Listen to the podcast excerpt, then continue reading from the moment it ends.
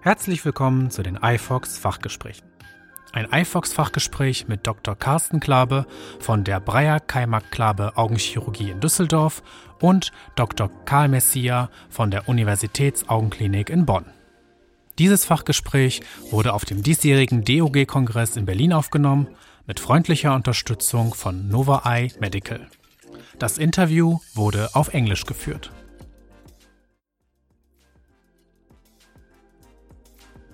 So, uh, welcome everybody. Let me kindly introduce my colleague from Bonn, formerly from Malta, Karl Mercieca, the uh, head of the glaucoma department in the University of Hospital of Bonn. My name is Karsten Klabe. I'm the glaucoma surgeon at the Breyer-Kaymak Klabe Eye Surgery in Düsseldorf. So we are neighbors. So we want to talk today about the new canaloplasty ab interno device from Nova Eye Medical, the iTrack Advance. Karl, tell us your experiences about or your ideas about canaloplasty, not only ab interno but external as well.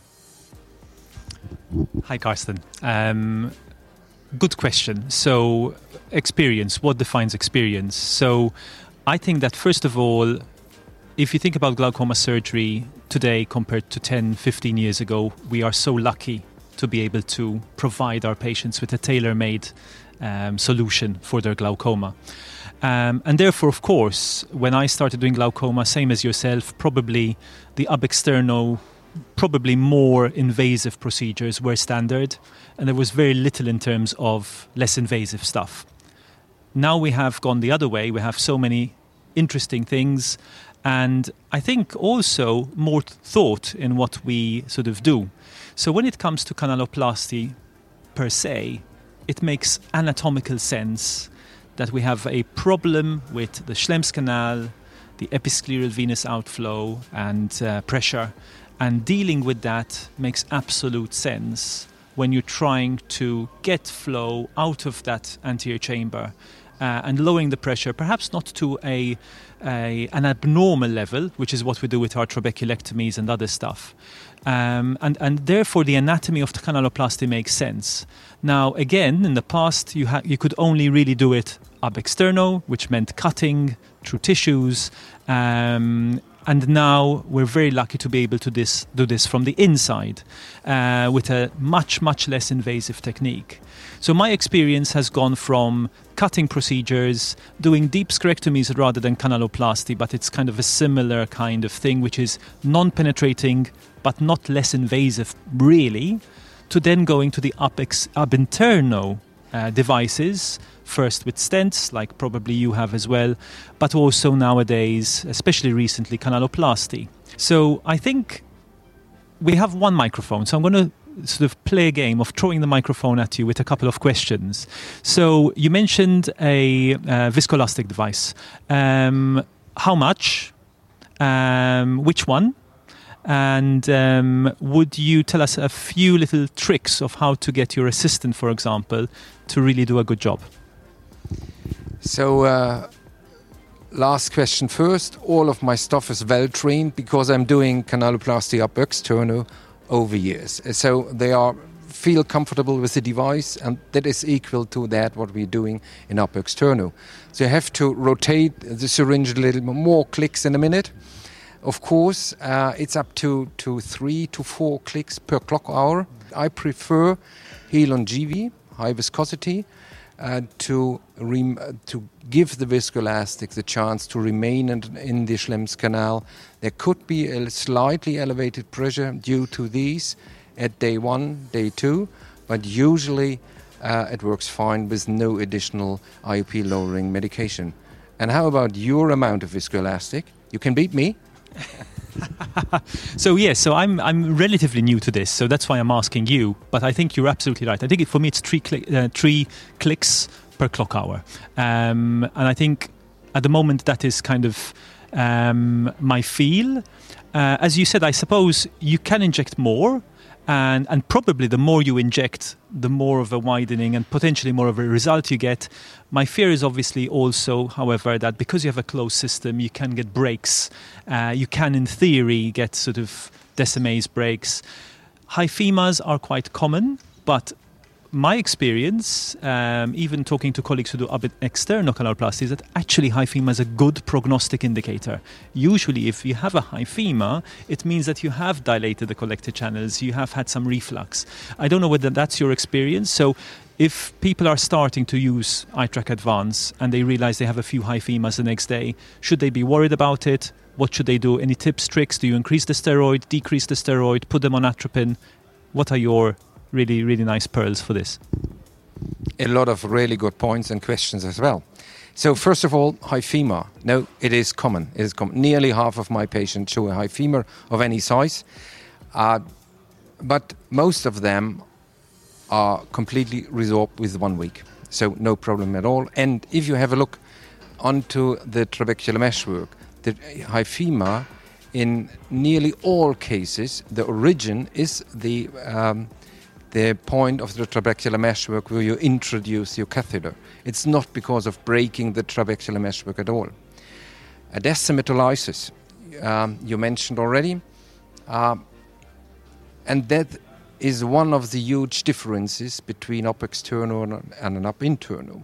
In ab externo, the risk is much higher because in most cases the pressure in the anterior chamber is lower and there is no visco in. And now with ab interno device, we first fill up properly the anterior chamber, and that's why I didn't see any descemetallizes.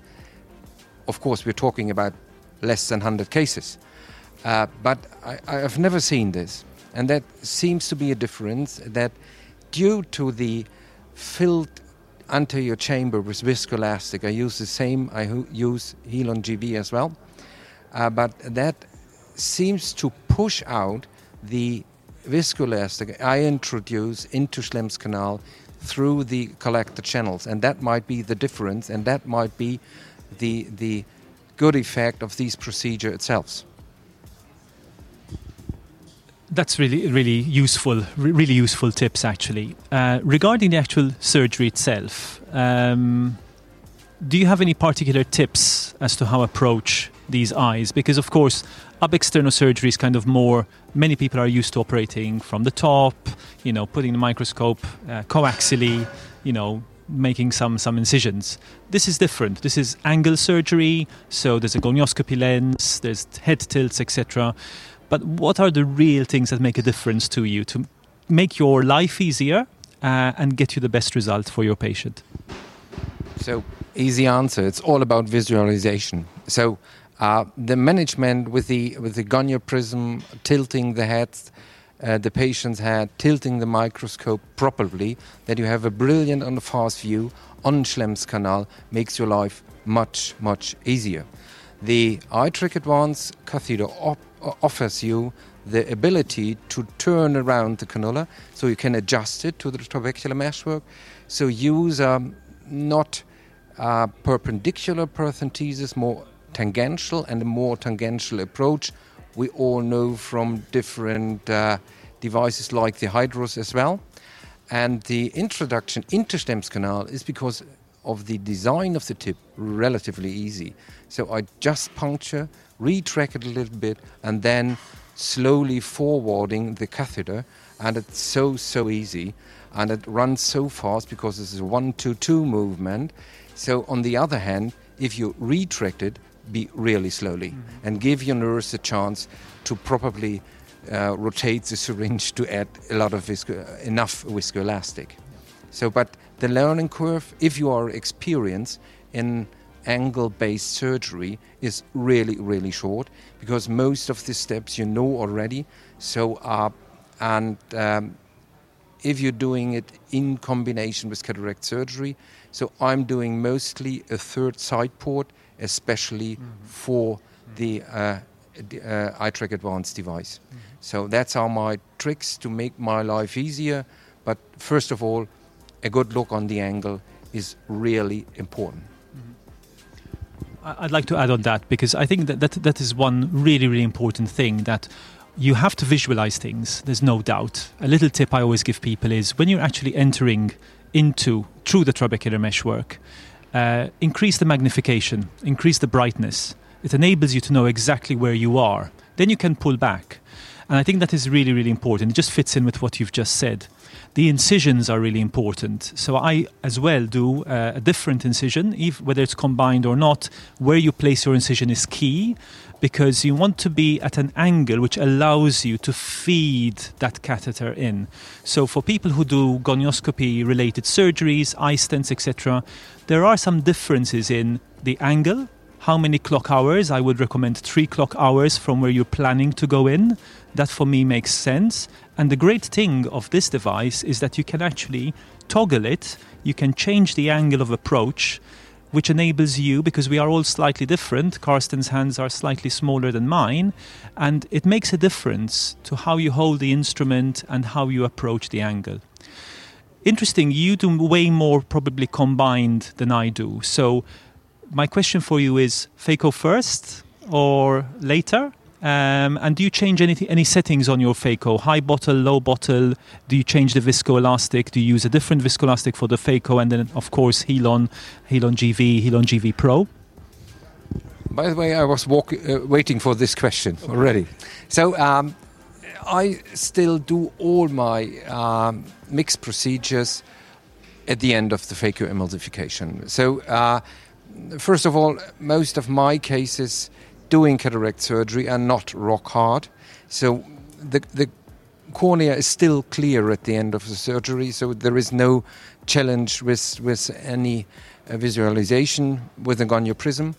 And um, so, what I love to have is space. So, and um, I think space is a key as well. Uh, you can do it on an ametropic or light, slightly myopic eye at the beginning of a surgery. So, uh, and um, there might be in, in really hard cataract surgery cases or tough surgery cases that the cornea is absolutely clear at the beginning. But as I told you, in most of my cases, phaco doesn't take longer than five minutes, including implantation of a lens, and then there is a clear cornea, and I have enough space to be absolutely sure not to damage the iris during my procedure while wiggling or fiddling a little bit. So, um, safety, space, and um, there is no uh, issue with visualization. How about you? Um, yeah, so I, am like you. I, I, tend to do the phaco first, create space, uh, get it out of the way. There have been very few occasions where I've gone in um, to do the MIGS first. One of them, I'll admit, was a patient whose pupil hadn't dilated because the nurses forgot to put dilating drops in. So I said, let's use that as an advantage because the only advantage of doing the MIGS first is that the, the canal is not boggy from the um, the bottle, sort of, you know, so the infusion for those five or six minutes you're doing the phaco. But overall, get the phaco out one little tip I'll give you: if, and this is rare, there's a problem with the there's a problem with the phaco, say a small posterior capsule rupture, don't proceed with the MIGS. That's my opinion because you only make a small hole bigger and then vitreous comes through. This is rare, but these are little tips that is what we're here to give you today. Um, so I tend to go phaco first, get that out of the way, create more space, and I don't find there's a problem, um, you know, sort of getting into the canal.